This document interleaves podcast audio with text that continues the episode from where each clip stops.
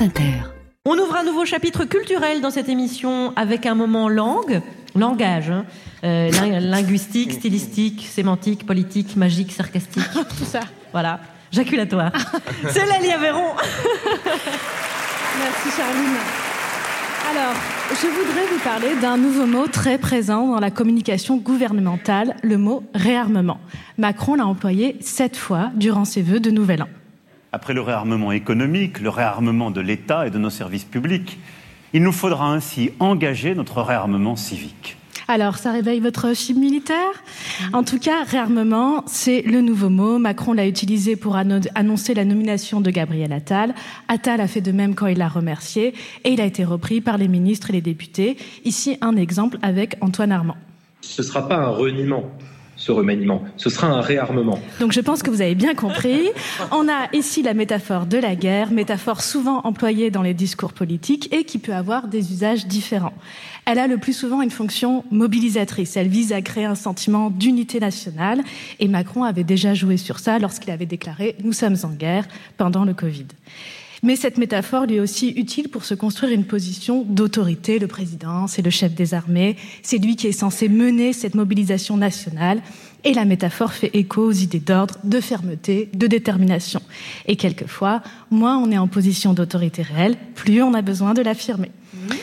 Tout ça, ça reste assez classique. Hein. La métaphore guerrière peut être euh, d'ailleurs utilisée par des bords politiques très différents. Réarmer la République, c'est une expression qui a beaucoup été employée par Montebourg lorsqu'il était représentant de Hollande en 2012. Vous vous rappelez de François Hollande hein? Et là, ça voulait dire se battre contre la finance, hein, ça paraît bien loin. Parce que oui, une guerre, ça implique un ennemi. Le tout est de savoir lequel. Et un réarmement, ça implique qu'il y a eu un désarmement et des responsables de ce désarmement. Là, actuellement, si les services publics sont désarmés, ça veut dire que quelqu'un les a désarmés. Et on pourrait se demander qui Mais qui y avait-il avant ce quinquennat de Macron Hein? Et qui est-ce qui demande actuellement dans le budget de la sécurité sociale pour 2024 600 millions d'économies dans les hôpitaux?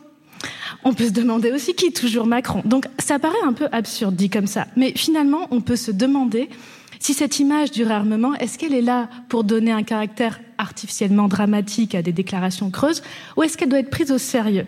Parce que quand Macron dit qu'il va réarmer l'école, est-ce que c'est de l'enfumage, ou est-ce que ça nous annonce qu'en fait de mesures pour l'école, on n'aura pas des postes de profs, mais des uniformes, des cours de morale et du SNU Réarmer les services publics, est-ce que c'est du vent euh, pour faire oublier sa politique libérale Ou est-ce que ça implique une militarisation soft des services publics avec un, renforcement euh, des hiérarchies de l'autoritarisme?